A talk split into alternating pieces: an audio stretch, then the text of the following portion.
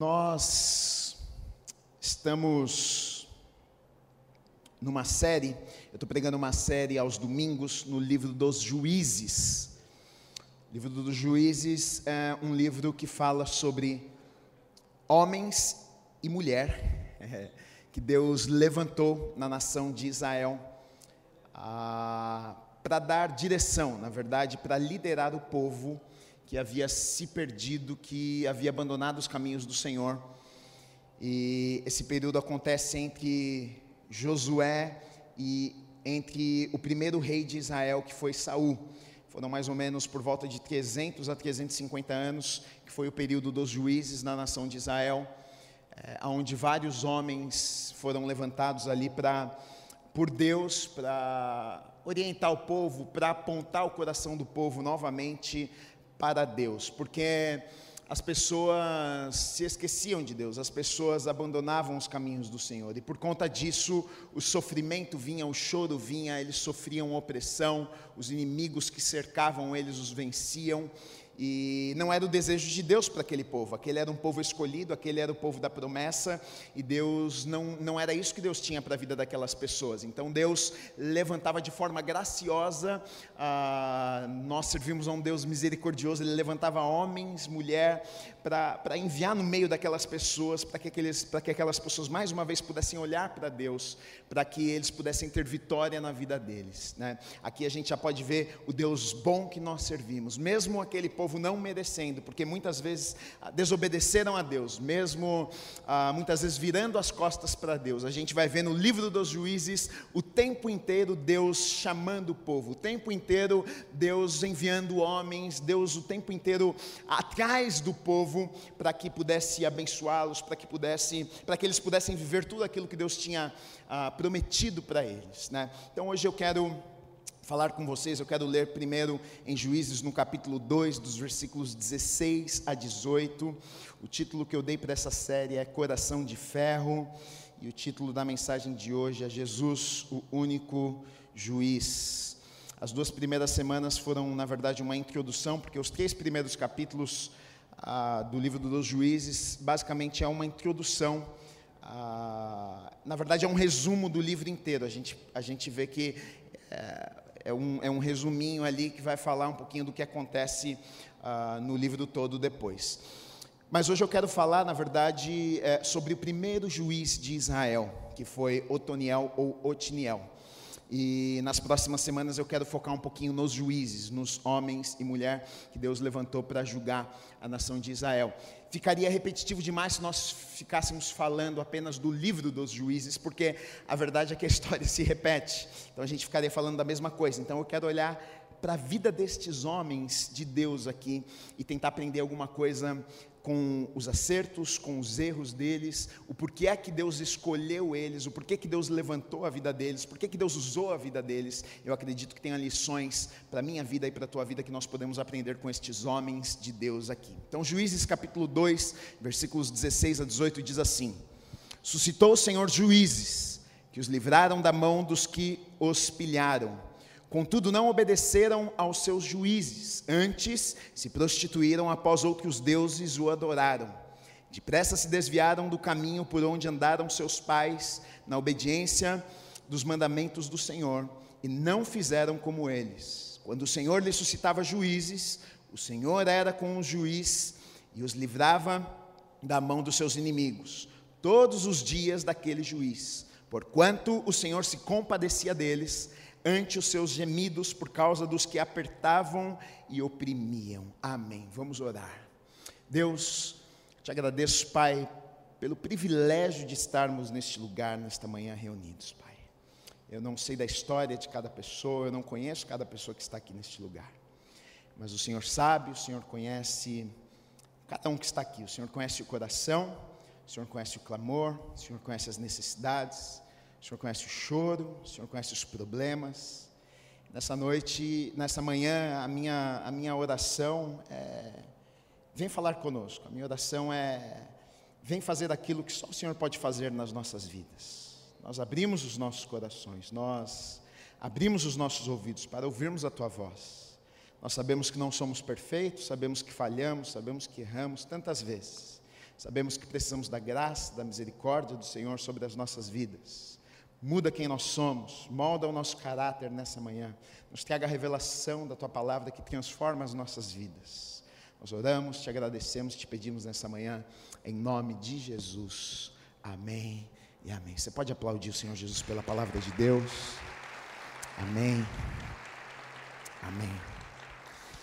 Eu vou ler alguns outros versículos com vocês também, mas eu quis ler com vocês aqui falando que Deus levantava, começou a levantar juízes para aquela nação. E algumas coisas importantes que nós precisamos saber a respeito dessas pessoas que Deus estava levantando, eu coloquei três coisas que são importantes para nós sabermos antes de qualquer coisa. E no versículo 18 vai falar muito bem essas três coisas que eu quero falar para vocês.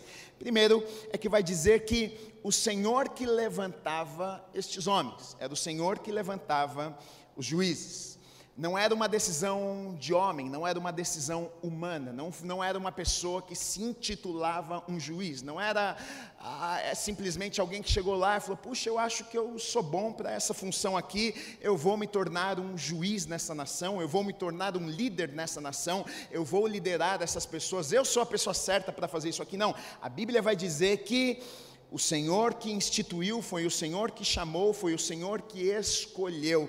E, na verdade, isso aqui faz total diferença. Na verdade, isso aqui faz toda a diferença. Porque muitas vezes, quando a gente faz aquilo que nós queremos fazer, sem Deus ter mandado fazer, é onde a gente encontra sérios problemas nas nossas vidas e muitas vezes é onde as coisas não dão certo. A gente muitas vezes faz coisas, a gente trabalha, a gente serve, até estamos servindo a Deus, mas parece que as coisas não andam, não funcionam, a gente, fica, a gente começa a se questionar, Deus, por que, é que as coisas não estão acontecendo? E muitas vezes a gente não consegue compreender que a gente está tentando fazer na nossa própria força. Não foi Deus que nos mandou fazer, não foi Deus que nos direcionou, não foi Deus que falou, vai lá, faça, olha, eu estou colocando algo no teu coração, é isso aqui que eu tenho para a tua vida, mas aqui a gente vai ver que os juízes, os homens que foram levantados por Deus para direcionar, para liderar aquela nação, foi Deus que escolheu, foi Deus que levantou, não foi uma escolha de homem. Segunda coisa,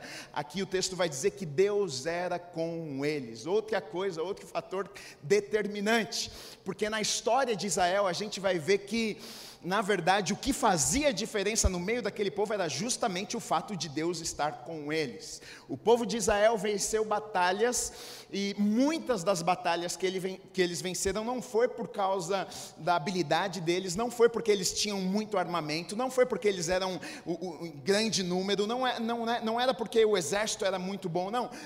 Na verdade, a grande maioria das batalhas que o povo de Israel venceu foi porque Deus era com eles. Teve batalha que eles nem precisaram batalhar. Teve lutas, teve, teve guerras que eles não precisavam nem batalhar. Deus confundia os inimigos, Deus derrubava muralhas, Deus ia à frente, Deus fazia coisas que muitas vezes eles não precisavam nem fazer nada. Na história de Israel, na verdade, a gente vai ver isso aqui: como aquele povo tinha êxito, como aquele povo conquistava as terras, como aquele povo avançava, e na verdade não é porque eles eram muito bons, mas é porque Deus era com eles.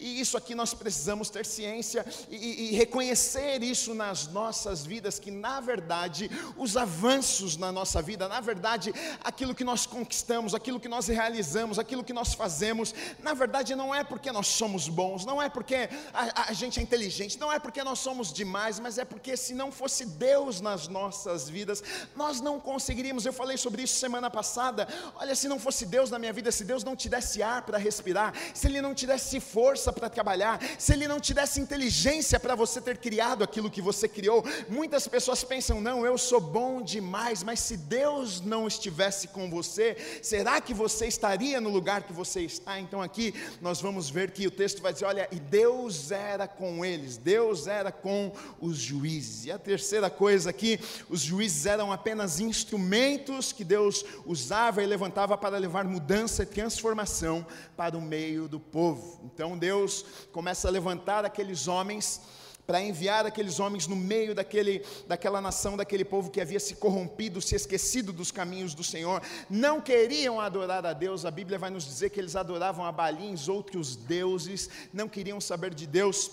E por conta disso sofriam, por conta disso os exércitos inimigos vinham, avançavam, oprimiam o povo de Deus. Então Deus levanta juízes, líderes, justamente para que o povo mais uma vez pudesse olhar para Deus e assim Deus pudesse abençoar aquele povo e assim Deus pudesse fazer aquilo que ele queria e desejava fazer no meio daquele povo. E o primeiro juiz da nação de Israel foi Otiniel ou Otoniel, depende da versão da Bíblia que você lê. E eu quero ler com vocês, lá em Juízes, no capítulo 3, dos versículos 7 a 11, que vai falar um pouquinho sobre este primeiro juiz. Diz assim: Os filhos de Israel fizeram o que era mal perante o Senhor, e se esqueceram do Senhor seu Deus, e renderam culto aos Baalins e ao poste Ido então a ira do Senhor se acendeu contra Israel e ele os entregou nas mãos de Cusã Risataim, rei da Mesopotâmia. E os filhos de Israel serviam a Cusã Risataim oito anos. Clamaram ao Senhor, os filhos de Israel, e o Senhor lhes suscitou o libertador, que os libertou. Otiniel ou Otoniel, filho de Kenaz, que era irmão de Caleb, Caleb e mais novo do que ele. Veio sobre ele o Espírito do Senhor e ele julgou a Israel. Saiu a peleja e o Senhor lhe entregou nas mãos de Cusã Risataim, rei da Mesopotâmia, contra o qual ele prevaleceu. Então a terra ficou em paz durante 40 anos. Otoniel, filho de Kenaz, faleceu. Então olha só, a gente vai ver aqui, a Bíblia, aqui o texto fala um pouquinho sobre Otoniel, dá uma introdução, vai falar um pouquinho de quem ele é. E aqui a gente percebe, na verdade, um ciclo que vai se repetir por todo o livro dos juízes. A gente vê pecado, a gente vê, depois do pecado, sofrimento, a gente vê súplica do povo desesperado e a gente vê salvação. A gente vê Deus levantando alguém, enviando no meio do povo para resgatar aquele povo, para ajudar aquele povo. É um ciclo e a gente vê o povo de Israel, o povo da promessa, o povo que está ah, na terra prometida, vivendo esse ciclo juiz após juiz. E o primeiro juiz que Deus levanta foi Otoniel. E a princípio, quando a gente olha para a vida de Otoniel, a gente diz assim: bom, puxa, porque na, na verdade o, os juízes, tem alguns juízes, por exemplo, que a Bíblia vai falar muito pouquinho sobre eles. Tem juiz que é uma frase, que é quase nada, e a gente não consegue nem conhecer muito bem quem são eles. E aí, Otoniel, a gente fala: puxa, quem foi esse homem? Porque eu fico curioso: quem foi, o que, que ele fez, de onde ele veio, quem era a família, é, por que, que Deus escolheu é, esse homem, o que é que ele tinha de especial, o que, que os juízes tinham de especial, quais foram os acertos, os erros, porque eu acho que assim a gente pode aprender com a vida dos outros, né? Eu, eu não sei você, mas eu, eu, quero ser usado por Deus, eu quero fazer a diferença na vida das pessoas, e aqui são homens que fizeram diferença numa nação, na vida de pessoas que foram usadas por Deus. Então, quem foi esse homem aqui? Lá no capítulo 1 de Juízes, nos versículos 11 até o 15, vai falar mais um pouquinho sobre Otoniel. Eu quero ler para vocês, diz assim: Dali partiu contra os moradores de Debir e era dantes o nome de Debir, Kiriat Sefer. Disse Caleb: A quem derrotar Kiriat Sefer e a tomar, darei minha filha Axa por mulher. Tomou-a, pois, Otoniel, filho de Kenaz, o irmão de Caleb, mais novo do que ele, e Caleb lhe deu sua filha Axa por mulher. Esta, quando se foi a ele, insistiu com ele para que pedisse um campo ao pai dela. E ela apeou do jumento, então Caleb lhe perguntou: Que desejas? Respondeu ela: Dá-me um presente. Deste-me terra seca, dá-me também fontes de água. Então Caleb lhe deu as fontes superiores e as fontes inferiores. Então, olha só. Eu li para vocês falando que Deus chamou ali Otoniel no capítulo 3 de Juízes e o chamou para julgar a nação de Israel. Aqui nós lemos no capítulo 1 de Juízes, falando a respeito de uma batalha, falando que Otoniel ele saiu para essa guerra aqui. Só que esse capítulo 1 de Juízes, na verdade, como eu falei para vocês, os primeiros três capítulos do livro dos Juízes, eles são um resumo da história do livro todo. Tanto que no, no, esses três primeiros capítulos fazem menção de coisas que aconteceram antes. Lá no livro de Josué Tanto que essa história que nós lemos aqui no capítulo 1, versículos 11 a 15, ela é uma menção de uma história que já havia acontecido em Josué, no capítulo 15, dos versículos, eu coloquei 16, mas é dos versículos 13 em diante. Essa história aqui que eu li para vocês, que a princípio a gente pode começar juízes lendo e falando, ah, tá bom, então é, é começou contando a história de Otoniel no capítulo 1, no capítulo 3 Deus foi lá, instituiu ele como juiz, legal, mas na verdade não, essa história começou a ser contada em Josué lá no capítulo 15 alguns anos atrás, algum tempo atrás. E o que é que você está querendo dizer com isso, Gil? Por que, que você está falando isso? Eu estou falando isso para vocês, sabe por quê? Porque algumas vezes a gente tem a impressão, a gente olha para a vida de algumas pessoas, homens e mulheres que foram usados, usadas por Deus, e a gente pensa que as coisas acontecem da noite para o dia, a gente pensa que as coisas acontecem do dia para a noite, a gente pensa que foi de repente, a gente pensa que às vezes a gente fica até incomodado e bravo com Deus, porque a gente diz, puxa, chegou agora e Deus já está fazendo na vida dele, já está fazendo na vida dela. Eu estou aqui há tanto tempo, parece que tem gente que fura, fura fila na fila de Deus, parece que tem gente que, parece que Deus tem filhos preferidos, porque o Senhor não está vendo a minha oração, o Senhor não está vendo o meu clamor, o Senhor não está vendo a minha vida, eu estou aqui fiel há 30 anos, há 20 anos servindo, fazendo, orando, estou servindo na igreja, estou fazendo, eu faço tudo direitinho, chegou esse cara, chegou chegou essa mulher, chegou essa pessoa, e parece que há pouco tempo e, e as coisas estão acontecendo na vida dessa pessoa. Talvez pessoas pensaram isso a respeito de Otoniel. Talvez quando você leu a história de Otoniel alguma vez na sua vida, você pensou: puxa, que sorte de Otoniel, quem era esse cara aí? No capítulo 1 conta que ele enfrentou uma batalha, já no capítulo 3 vai dizer que Deus instituiu ele como juiz. Pô, esse aí estava com moral com Deus, hein? Mas na verdade, queridos, o que a gente vai ver aqui é o seguinte: nada acontece da noite pro dia, nada acontece assim de forma tão rápida. Por isso que eu e você precisamos valorizar aquilo que nós plantamos nas nossas vidas. Muitas vezes a gente não valoriza, muitas vezes a gente pensa que tanto faz, tanto fez aquilo que nós fazemos todos os dias. Deixa eu dizer uma coisa: talvez as pessoas não vejam aquilo que você está fazendo, mas Deus está lá, Deus está vendo cada decisão, Deus está vendo cada escolha. Lá em Josué, no capítulo 15, talvez as pessoas, talvez lá depois daquela batalha que Otoniel venceu a batalha, não foi intitulado juiz ainda, as pessoas não o reconheceram como juiz. Talvez as pessoas olharam e, disseram: Ah, legal, venceu a batalha, foi à frente da batalha, mas Deus estava vendo o comportamento de Otoniel, Deus estava vendo a coragem de Otoniel, Deus estava vendo as atitudes, Deus estava vendo a disposição em servir, Deus estava, é, é, Deus encontrou alguém que estava pronto para a batalha. E aí, depois, lá na frente, lá no capítulo 3 dos Juízes, quando Deus talvez está lá procurando e olhando, eu preciso encontrar alguém que eu possa usar, eu preciso encontrar alguém que possa liderar a nação, eu preciso encontrar alguém que possa julgar a nação. Então, de repente, aparece Otoniel, mas na verdade, de repente, para mim e para você, não para Deus, porque Deus já estava vendo Otoniel já muito tempo atrás. Deus te vê. Deus te vê. O, o Caleb e Josué, aqui o texto vai dizer que Otoniel se casou com a filha de Caleb.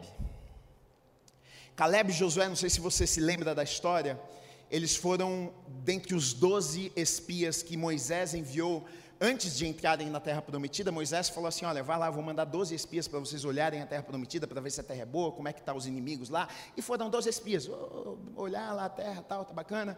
E aí voltaram os 12. Dos 12, 10 voltaram dizendo: Olha, a terra é muito boa, mana leite e mel, é bacana, mas não dá. Tem gigante lá, a gente não vai conseguir conquistar a terra, não tem como. Desanimaram o povo de Deus, falaram contra, eh, fizeram todo mundo chorar. Deus ficou irado com aquilo de tal forma que Deus falou assim: olha, não vai entrar, vocês não vão entrar na terra prometida, essa geração não vai entrar na terra prometida. Apenas Josué e Caleb creram, eles acreditaram, eles, eles olharam, viram as impossibilidades, eles viram, eles falaram: não, a terra é boa, mana, leite mel Tem gigante? Tem, mas se Deus nos deu uma palavra, a gente vai vencer os gigantes. Eles voltaram e animaram o coração do povo. Então Deus disse apenas Josué e Caleb. Caleb e a geração mais nova vai entrar na terra prometida. Então Caleb e, e, e Josué foram aqueles que entraram na terra prometida com a geração mais nova. E aí o que, que acontece? Caleb agora vai enfrentar uma batalha e provavelmente uma batalha extremamente difícil. Ele não quis colocar a sua cara a tapa e ele faz um desafio. Ele lança um desafio e ele diz diz o seguinte: olha, quem que é o corajoso aí de liderar a, turma, de liderar o exército para essa próxima batalha que nós vamos ter agora? Aí Otoniel, no anonimato, está lá e ele falou: opa, Caleb oferece sua filha e diz: Olha, aquele que for, aquele que for à frente, vai, eu vou dar a minha filha Axa como, como pagamento. Aquele que decidir liderar o povo vai receber a minha filha em casamento. E aí Otoniel, ele falou, opa, eu estou aqui, sou eu. E aí a Bíblia vai nos contar, lá em Josué 15, que também repete aqui em Juízes no capítulo 1, vai contar que o que, que acontece. Otoniel, ele vai, ele lidera o povo, eles vencem a batalha, Deus está com eles, eles vencem a batalha, e aí depois disso ele se casa com a filha de Caleb, ele se casa com Axa, e ainda, além de se casar com Axa, ele ainda recebe terras do sogrão. Ele tinha umas terras ali, ele tinha ganhado umas terras que eram secas, o sogrão ainda falou: não, vou dar umas terras para vocês que tem água, uma terra boa. Então, Otoniel, que talvez não tinha nada, agora enfrentou, está casado, está morando numa terra cheia de água, está tudo certo na vida de Otoniel. E talvez a gente está pensando: olha, lá em Juízes 3, da onde Deus tirou esse rapaz? Deixa eu te dizer uma coisa: Otoniel já estava lutando batalhas lá atrás, Otoniel já estava fazendo alguma coisa, Otoniel já estava levantando, Otoniel já estava conquistando, Otoniel já estava trabalhando. Às vezes a gente pensa que Deus faz na vida das pessoas assim, mas a, a, às vezes a gente até deseja, a gente fala mal, ah, Deus está fazendo na vida, Deus está fazendo naquilo na vida, mas muitas vezes, queridos, nós não sabemos o preço que foi pago, as batalhas que foram vencidas no passado. Você quer o que o outro tem, mas muitas vezes você não está disposto a pagar o preço que o outro pagou para estar lá. Então, Amém. Porque é muito fácil olhar em Juízes 3 e falar assim, pô, caiu no colo, hein, do Toniel. Pô, Tony, você deu sorte, hein, rapaz? Entrou na história, cara. Todo mundo falando de você agora aí, ficou famosão, hein? Mas ele estava lá. Josué 15, não era ninguém. Batalhando. Quer precisa de alguém? Estou lá na guerra. Quem quer? É? Eu vou. Pode me colocar lá que eu vou. O que, que você está querendo? O que, que você está querendo dizer? O que, que eu estou querendo dizer para vocês? Muitos, muitos conhecem o Otoniel juiz, valente, que guerreou contra os gigantes, o corajoso, mas não conhecem aquele Otoniel que batalhou enquanto ninguém estava vendo. E a história se repete, na verdade, se você olhar na Bíblia, a história se repete. É só você olhar para Davi. É só você olhar para Davi. A gente olha para Davi e vê Davi enfrentando Golias, a gente vê Davi enfrentando e conquistando e avançando e fazendo muita coisa, mas antes de Davi fazer tudo isso, ele estava cuidando da ovelha do papai. E Deus encontrou Davi lá cuidando da ovelha do papai, por quê? Porque ele estava fazendo o que ele tinha que fazer enquanto ninguém estava vendo ele. Às vezes a gente olha lá para cima, a gente olha para o rei, a gente, ah, o rei Davi, não, mas o rei Davi um dia foi aquele que cuidou da ovelha do pai, com fidelidade. E aí, enquanto ninguém via, Deus via, porque Deus vê todas as coisas. Tanto que quando o profeta Samuel chega na casa de Jessé e, e começa a olhar para os filhos, fala, cadê, cadê, quem que eu vou ungir o próximo rei de Israel? Cadê, é esse, é esse? Não achou ninguém, porque Davi estava lá cuidando das ovelhas do papai. Cadê, não tem? Aí Deus fala para o pro profeta, não é nenhum desses, não é nenhum desses. É... Aí o, o, o profeta tem que perguntar, mas não tem mais nenhum filho, não? Ah, tem um que está lá no campo lá. Então manda trazer. Mandou trazer. Quando ele viu, Deus falou: é esse aí, pode derramar o óleo, o azeite na cabeça dele, que esse é o próximo rei de Israel. Deixa eu te dizer uma coisa. As pessoas podem não estarem vendo, mas Deus está te vendo. Deus está te vendo. Cada escolha, cada decisão, cada passo, tudo que você faz, você faz diante de Deus. Saiba disso na sua vida. Tudo que nós fazemos, nós fazemos diante de Deus. Nós não fazemos para homens, queridos. Não, você não faz para o seu chefe. Você não faz apenas para a tua esposa. Você não faz para as pessoas. Não é para o pastor. Não é para o líder. Antes de qualquer coisa, você faz para Deus. Porque sabe quem me promove? Quem te promove não é o teu chefe, é Deus. Porque se Deus disser sim para você, ninguém pode dizer não. Se Deus decidir abrir uma porta para você, o teu chefe não vai conseguir fechar. Se Deus decidir te abençoar e te promover, ninguém pode te amaldiçoar. Eu preciso encontrar favor é diante de Deus e não diante das pessoas. O Daniel, ele me ensina algumas coisas. Ele, ele não tinha medo do novo, ele não tinha medo de desafios. Olha só, porque aqui em, em, Josué, no capítulo 15, vai contar o quê? Que ele casou com a filha de Caleb e ele recebeu terras. Então quer dizer o quê? Estava tudo bem na vida dele. O cara, pô, pensou, estourei, dei certo. Casei, estou cheio de terra, quero mais nada da vida. Não ir para guerra, o que? Já fui, conquistei, agora me deixa em paz. Eu vou ficar aqui por resto da minha vida. E na verdade, eu acredito que muitas vezes é exatamente o que acontece na maioria da na vida das pessoas. A gente se acomoda. Deus fez alguma coisinha, Deus moveu uma coisinha, Deus tirou do lugar, Deus nos tirou daquela desgraça que a gente vivia, nos trouxe, abençoou um pouco as nossas vidas. A gente, não, não, está bom, está bom aqui, não, faz, não precisa fazer mais nada na minha vida. Por quê? Sabe por quê? Porque nós não gostamos do novo, porque a gente não gosta de estar na, fora da nossa zona de conforto. A gente gosta do conhecido, a gente gosta do que você, você experimentou algo na tua vida, é aquilo que eu falei esses dias. Quantos vão no McDonald's e pedem o mesmo lanche faz 20 anos? Por que, você pede o mesmo lanche? Pede outro, irmão. Você não quer testar de nenhum, porque você gosta daquele. Porque vai que você pede e não gosta. Eu já gosto do outro, deixa o outro. Porque o ser humano é assim, a gente não quer saber do novo, a gente gosta do mesmo. Se puder, a gente fica no mesmo para a vida inteira. A vida inteira, me deixa aqui. E com Deus, muitas vezes, é exatamente o que a gente faz. Deus, me deixa aqui quietinho, agora está tudo bem. Ó, eu arrumei minha mulher, arrumei minha casinha, e, e, mas a gente vai encontrar alguém que fica inquieto. A gente vai encontrar alguém que não se conforma na zona de conforto. A gente vai encontrar alguém que o Espírito, a Bíblia diz que o Espírito Santo veio sobre a vida dele, o Espírito Santo colocou algo sobre a vida dele, e ele fica inquieto. Ele fala: existe algo que eu preciso fazer. Eu, a minha vida está tudo certa. Eu estou com a minha mulher, eu estou com a minha casa, eu não precisava ir para a batalha, mas eu não consigo. Meu querido, eu não sei você, mas, mas o, o que é que te deixa inquieto? O que é que te deixa inquieto? O que é que tira o teu sono? Existe algo que tira o teu sono? Existe algo que fica no seu coração e algumas vezes você não consegue dormir? Existe alguma coisa, talvez seja quando você passa na rua e você vê crianças. Eu não sei, seja lá o que for, mas talvez aquilo que te deixa inquieto seja o lugar que Deus queira usar na tua vida e fazer algo através da tua vida. Aquele homem, a vida dele estava tudo certa, mas alguma coisa mexe com ele. Ele fala: Eu não posso ficar neste lugar que eu estou, eu preciso fazer alguma coisa, e por isso ele é contado entre juízes. Por isso nós estamos falando sobre ele hoje. Ele impactou aquela nação, ele impactou vidas, ele impactou gerações, ele impactou a minha vida, a sua vida, porque ele decidiu fazer alguma coisa com aquilo que Deus tinha colocado no coração dele. O que é que tem te incomodado? O que é que tem tirado do teu sono, descontentamento santo. Tem cômodo no, que não é o diabo, não, tem cômodo que é Deus. Tem insônia que não é, ô, oh, sai para lá, Satanás, não é Deus mesmo. Está cutucando você à noite, te acordando, querendo te despertar, te incomodando a respeito de alguma coisa. Vai, meu filho, você nasceu para isso. E aí você está lá, ah, o que está acontecendo, diabo, deixa eu dormir aqui.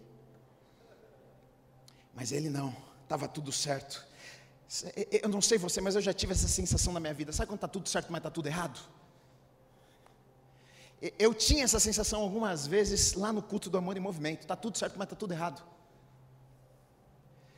Está tudo certo, mas Deus quer fazer alguma coisa. Está tudo certo, mas o que, que é que Deus quer fazer? Meu Deus. Aí, ó.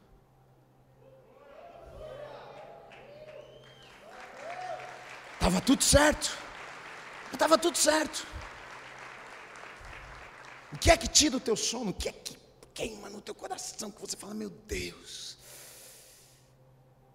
Quem sabe não seja o lugar onde Deus quer te arrancar da tua zona de conforto e quer fazer coisas extraordinárias através da tua vida. Você, deixa eu te dizer uma coisa: você não nasceu, você não está aqui nessa terra para passar por aqui e não ser lembrado. Você nasceu, você vive para marcar uma geração, para marcar tua família, para marcar tua casa, para marcar a vida das pessoas que estão à sua volta.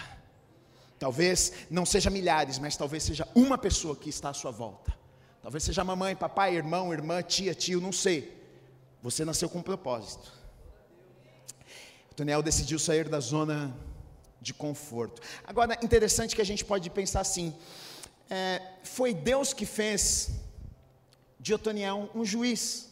Foi Deus que foi lá e falou com Otoniel: Otoniel, Otoniel, você vai ser um juiz. E aí Deus foi lá e falou com o povo e disse: Olha, povo, está aqui Otoniel e eu estou levantando ele. E agora respeitem o Toniel. Ó, Toniel é o homem que eu escolhi, obedeçam ele. Às vezes a gente, tem, a gente acha que aconteceu assim, mas não aconteceu assim, não. Olha o que o texto vai dizer. Veio sobre ele o Espírito do Senhor. Só isso que aconteceu. Ah, é? Não foi mais nada, não? Não. Veio sobre ele o Espírito do Senhor. Aí depois, o que, que diz depois? E ele julgou a Israel. Ah, nossa, achei que Deus tinha levado ele lá, apresentado para o pessoal, dado uma introdução. Está aqui, Otoniel, homem importante, agora será o juiz. Não, veio sobre ele o Espírito do Senhor. Ele saiu, julgou Israel. Saiu a peleja e o Senhor lhe entregou nas mãos Acusã Rizataim, rei da Mesopotâmia, contra o qual ele prevaleceu. Então, três coisas aqui. O Espírito do Senhor veio sobre ele. Isso o impulsionou a fazer alguma coisa. E aí, quando ele fez alguma coisa, o Senhor veio, veio com a intervenção e venceu, eles venceram a batalha e venceram os inimigos. Agora, olha só que interessante: Flávio Joséfo, que foi um historiador judeu, ele não era cristão, viveu na época de Jesus, é, no livro dele, História dos Hebreus, ele vai falar sobre Otoniel. E eu quero ler para vocês o que ele fala sobre Otoniel. Está na página 257, se você quiser olhar depois. Ele diz o seguinte: Otoniel, homem muito hábil e valente da tribo de Judá, teve uma revelação, na qual lhe foi ordenado não tolerar que a sua nação fosse reduzida a tal miséria, e que tudo empreendesse para libertá-la. Escolheu para ajudá-lo em tão grande empresa um punhado de homens que ele sabia serem generosos o bastante para não temer perigo algum, se fosse para quebrar aquele jugo insuportável. Começaram por cortar a garganta e guarnição assíria. A notícia de tal êxito espalhou-se.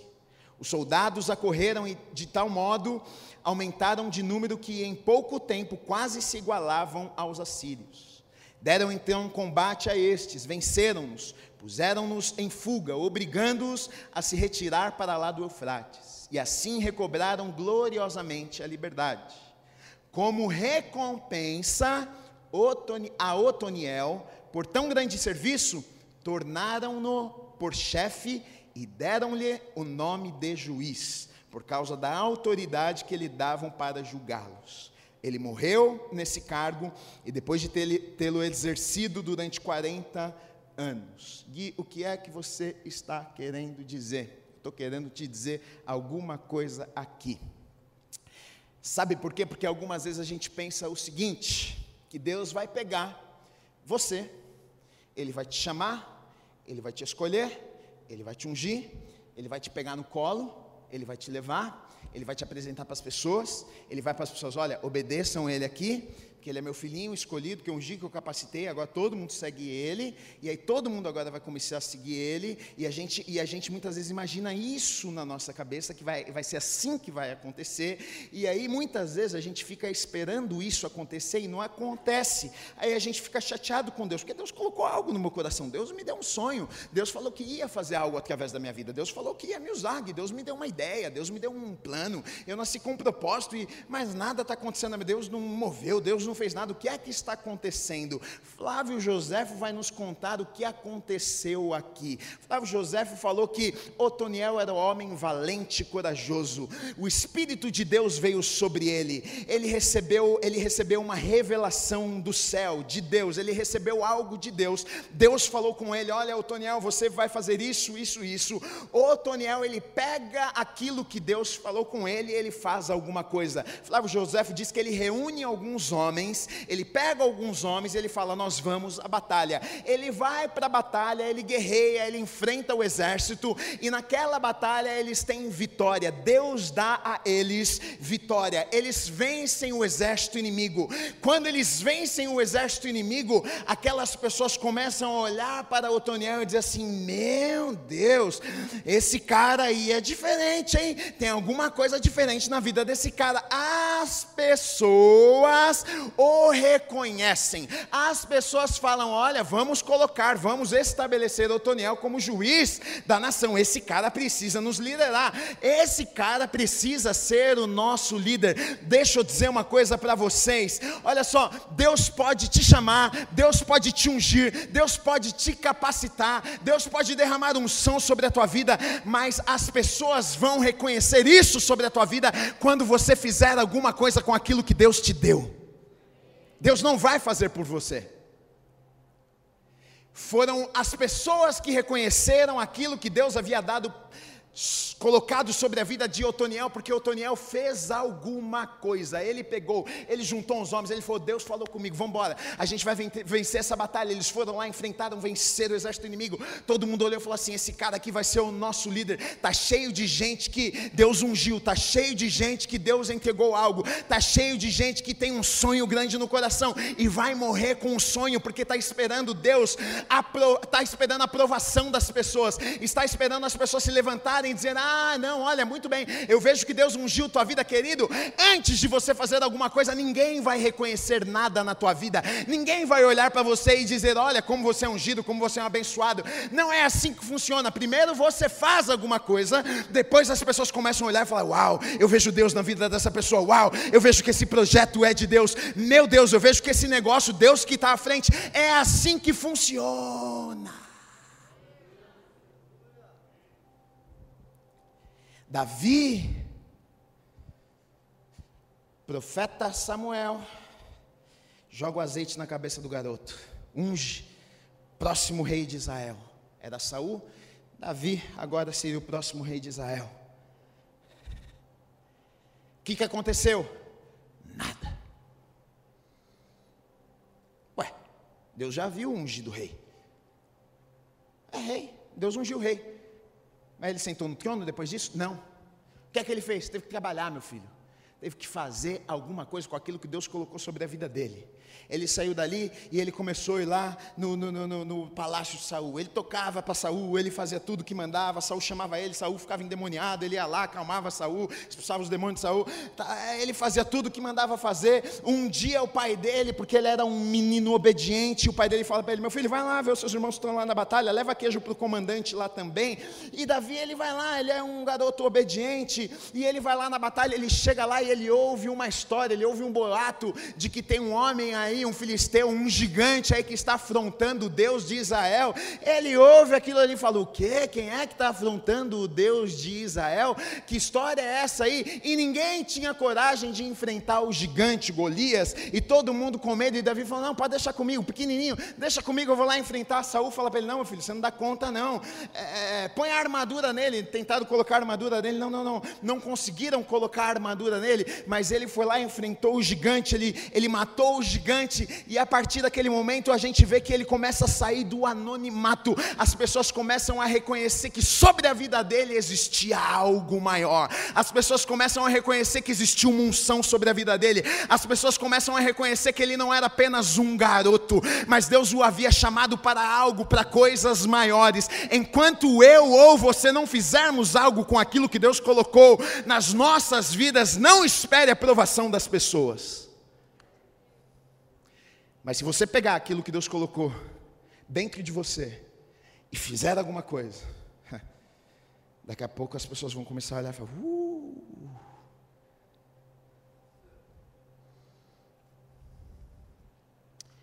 E não é porque você é bom, é porque você está pegando aquilo que Deus colocou sobre a tua vida e está fazendo aquilo que Deus te mandou fazer. E aí ele aparece. A empresa explode e todo mundo olha para você e fala assim: rapaz, você é meio burrinho, como é que você conseguiu esse negócio aí? É Deus purinho, meu filho.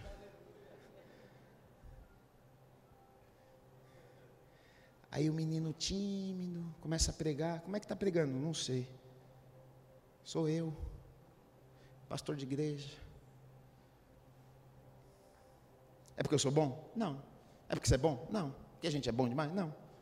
Porque a gente pega aquilo que Deus colocou e fala: Eu vou, eu vou, eu vou, eu vou fazer, eu vou fazer. Deus colocou algo, Deus colocou algo, Deus colocou algo, Deus colocou algo, Deus colocou algo. A gente ousa, ousa pegar aquilo que Deus colocou e fazer alguma coisa. Eu vejo isso sobre a vida de Otoniel. Ele pegou, ele ouviu uma voz, ele recebeu uma revelação. Deus o inquietou e ele falou assim: Eu vou, eis-me aqui. Deixa eu dizer uma coisa: Deus usa gente que está trabalhando, Deus usa gente que está fazendo alguma coisa, Deus usa, usa gente que está se movimentando, Deus não usa gente que está dormindo, esperando Deus fazer tudo na vida, não. Se você está essa pessoa que está lá esperando Deus fazer alguma coisa na tua vida, você vai continuar esperando. Às vezes a gente pensa que Deus vai fazer tudo por nós. E aqui eu vejo que, na verdade, não só aqui, mas na Bíblia toda, a gente vai ver o que? Que Deus, Ele entrega responsabilidades, Ele não entrega responsabilidades para pessoas que não estão preparadas. Ele coloca na mão de gente que está preparada. A gente que se prepara. Ah, o Toniel estava preparado? Lógico que estava. Já tinha guerreado, pô. Já estava bom na guerra. Enquanto ninguém estava vendo, ele estava lá lutando para ganhar uma esposa. Você não estava lá, mas ele estava. Ah, deixa comigo que eu vou vencer essa batalha e vou ganhar uma mulher ainda. A motivação era boa. Para um homem, né? Vai ganhar mulher. O cara fala, ah, essa guerra é minha.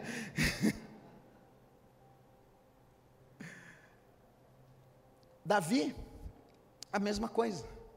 Quando Saul fala para ele, meu filho, pequenininho, você não vai dar conta não do gigante. O que que ele fala? Ei, shh, isso aqui não é minha primeira batalha não, rapaz. Eu já lutei com urso, já lutei com leão, eu já estou treinadinho, isso aqui para mim é mais um.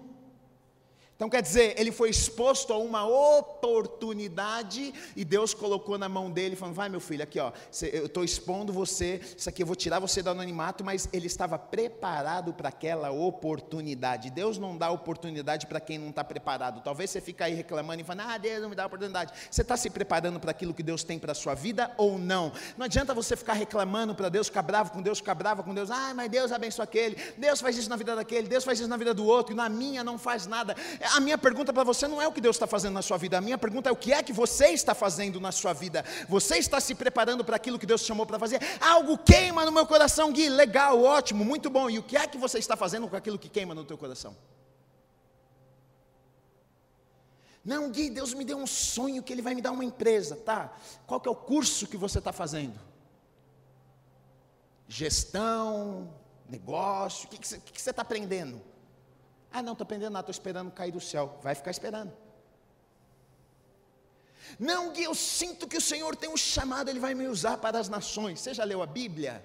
Quantas vezes? Ah, não, não li nenhuma não. Então, lê 18 vezes antes. Faz escola bíblica. Ora, jejua, busca Deus. A gente quer que Deus faça, mas a gente não quer fazer a nossa parte. Mas na vida desses homens, é, eu acho engraçado, gente, porque é muito fácil a gente olhar para a Bíblia e a gente desejar, mesma, viver a mesma coisa que aqueles homens vivem, mas a gente não quer pagar o preço que pagaram. A gente olha e fala, pô, gostei, hein, Tony? Quero viver isso aí também. Então, vai para a batalha como ele foi. Saia da zona de conforto como ele saiu. Ele não precisava, estava com a casa, com a mulher, com tudo certo. Mas quando surgiu a oportunidade, falei: Ei, quem vai? Deixa comigo que eu vou. Eu estou aqui, estou pronto. Deus colocou algo no meu coração, eu vou juntar a turma e a gente vai vencer, a gente vai batalhar, a gente vai à luta, a gente vai à guerra, a gente vai fazer acontecer. Deus trabalha com esse tipo de gente. Quem é você? Qual que é a tua desculpa? Porque nós, nós gostamos demais de dar desculpa, né? O ser humano é assim. A gente gosta de dar desculpa para tudo. A gente sempre tem uma desculpa. A culpa sempre é do outro. Quando você não é casado, a culpa é da mãe, do pai, da tia, da, da, da avó. Quando você casa, a culpa é da mulher ou do marido. Ou do filho que não deixou você fazer, que te tazana. A culpa sempre é de alguém. E quando você está na situação lá, que culpa é de quem? É de, de Deus. Não, Deus não gosta de mim, Deus não me abençoa. Sempre é culpa de alguém. A culpa nunca é nossa. É engraçado, né? Nunca é culpado. A gente não gosta de assumir responsabilidade. Otoniel, eu não sei a idade que ele tinha aqui, porque eu não fiz as contas. acho que daria para fazer as contas mais ou menos de quantos anos ele tinha, mas ele não era novo. Provavelmente já era um senhor. Porque de Josué 15 para Juízes 3 foi um tempo ali ele já tinha sua idade, ele podia arrumar desculpas e falar assim: oh, Deus, escolheu errado, escolhe outro, vai no mais novinho, pô, já estou tiozinho, já casei, estou com minha casa, para guerra, já fui muito para guerra, pega um, um, jovem aí, pô. Ele, ele, podia, ele tinha desculpas, mas ele não arrumou desculpas. Que desculpa você tem arrumado? para não viver aquilo que Deus tem para a tua vida. Você é o culpado de estar tá vivendo o que você está vivendo. Desculpe lhe informar. A triste história aqui é, foi a seguinte: aquele povo viveu oito anos de opressão.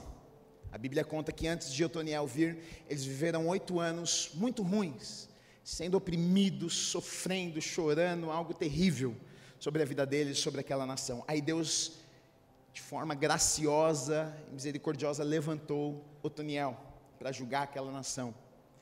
E a Bíblia vai nos contar que Otoniel ele julgou aquela nação por 40 anos. E durante 40 anos aquele povo teve paz. Durante 40 anos aquele povo viveu bem. Durante 40 anos ficou tudo certo naquela nação.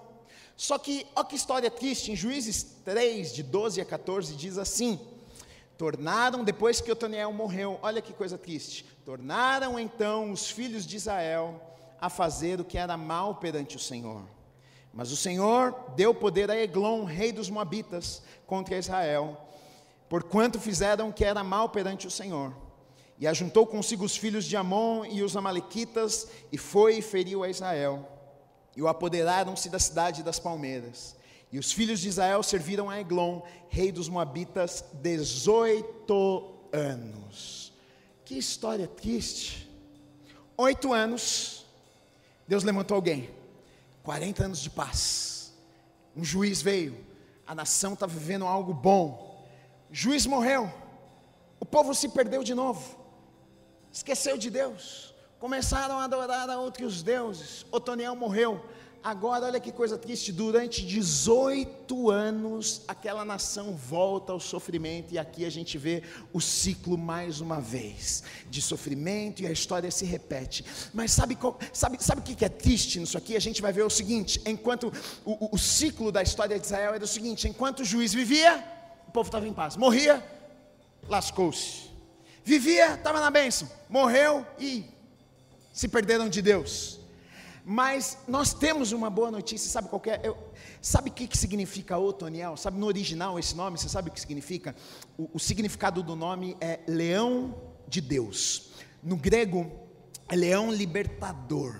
Nós sabemos, você sabe, eu sei, talvez você não sabe, eu vou te contar, que na verdade o Antigo Testamento, ele, ele é um, ele, ele aponta para o Novo Testamento. O Antigo Testamento aponta para Jesus, para o sacrifício de Jesus, para aquilo que Jesus viria a fazer, morrer, ressuscitar, nos salvar e tudo isso. Então, na verdade, eu não sei se você sabe, mas Jesus, ele é chamado do nosso leão da tribo de Judá. Aqui eu vejo uma alusão desse leão de Deus aqui, fazendo uma alusão ao leão da tribo de Judá. Agora, sabe o que é maravilhoso? Que esse leão de Deus aqui, que aquele povo de Israel tinha, o que, que aconteceu? Durou 40 anos. Esse leão de Deus que aquele povo tinha durou um período, morreu, e agora o povo estava sem aquele leão de Deus, e por isso estava sem direcionamento, e agora falhava, e agora estava em sofrimento. Mas a boa notícia para mim e para você é que nós temos o leão da tribo de Judá, e esse leão não é como Otoniel, não é como no tempo de, de Israel, não é como no tempo dos juízes, que eles precisavam de alguém que estava ali vivo para direcionar a vida deles, mas agora nós temos o leão da tribo de Judá, que na verdade ele já morreu, mas ele ressuscitou e ele está vivo assentado à direita do Pai, e por isso eu e você nós temos vitória nas nossas vidas todos os dias, nós não precisamos viver ciclos como aquele povo de Israel vivia, é bênção, é maldição, é sofrimento, é alegria. O juiz está vivo, a gente serve a Deus. O juiz morreu, não servimos mais a Deus. Mas eu e você podemos viver todos os dias em vitória, porque o leão da tribo de Judá está vivo. Ele está vivo. Ele está vivo. Ele está vivo. Ele está vivo. Ele está vivo. Ele está vivo. Olha só, deixa eu ler para vocês aqui. Isaías 33, 22. Porque o Senhor é o nosso juiz, o Senhor é o nosso legislador, o Senhor é o nosso rei, Ele nos salvará. 2 Timóteo 4,8 diz assim: Já agora a coroa da justiça me está guardada, a qual o Senhor, reto juiz, me dará naquele dia, e não somente a mim, mas também a todos quantos amam a sua vinda. Atos 17, 30 e 31 diz assim: Ora, não levou Deus em conta os tempos da ignorância, agora, porém, notifica aos homens em todo, que todos, em toda parte, se arrependam, porque quanto estabeleceu um dia em que há de julgar o mundo com justiça, por meio de um varão que destinou e acreditou diante de todos, ressuscitando-o dentre os mortos. Este é o leão da tribo de Judá. Otoniel morreu para a nação de Israel, mas o meu rei, o meu juiz, está vivo, e por isso todos os dias eu e você podemos andar em vitória em todas as áreas das nossas vidas Recebe essa palavra nessa manhã em nome de Jesus.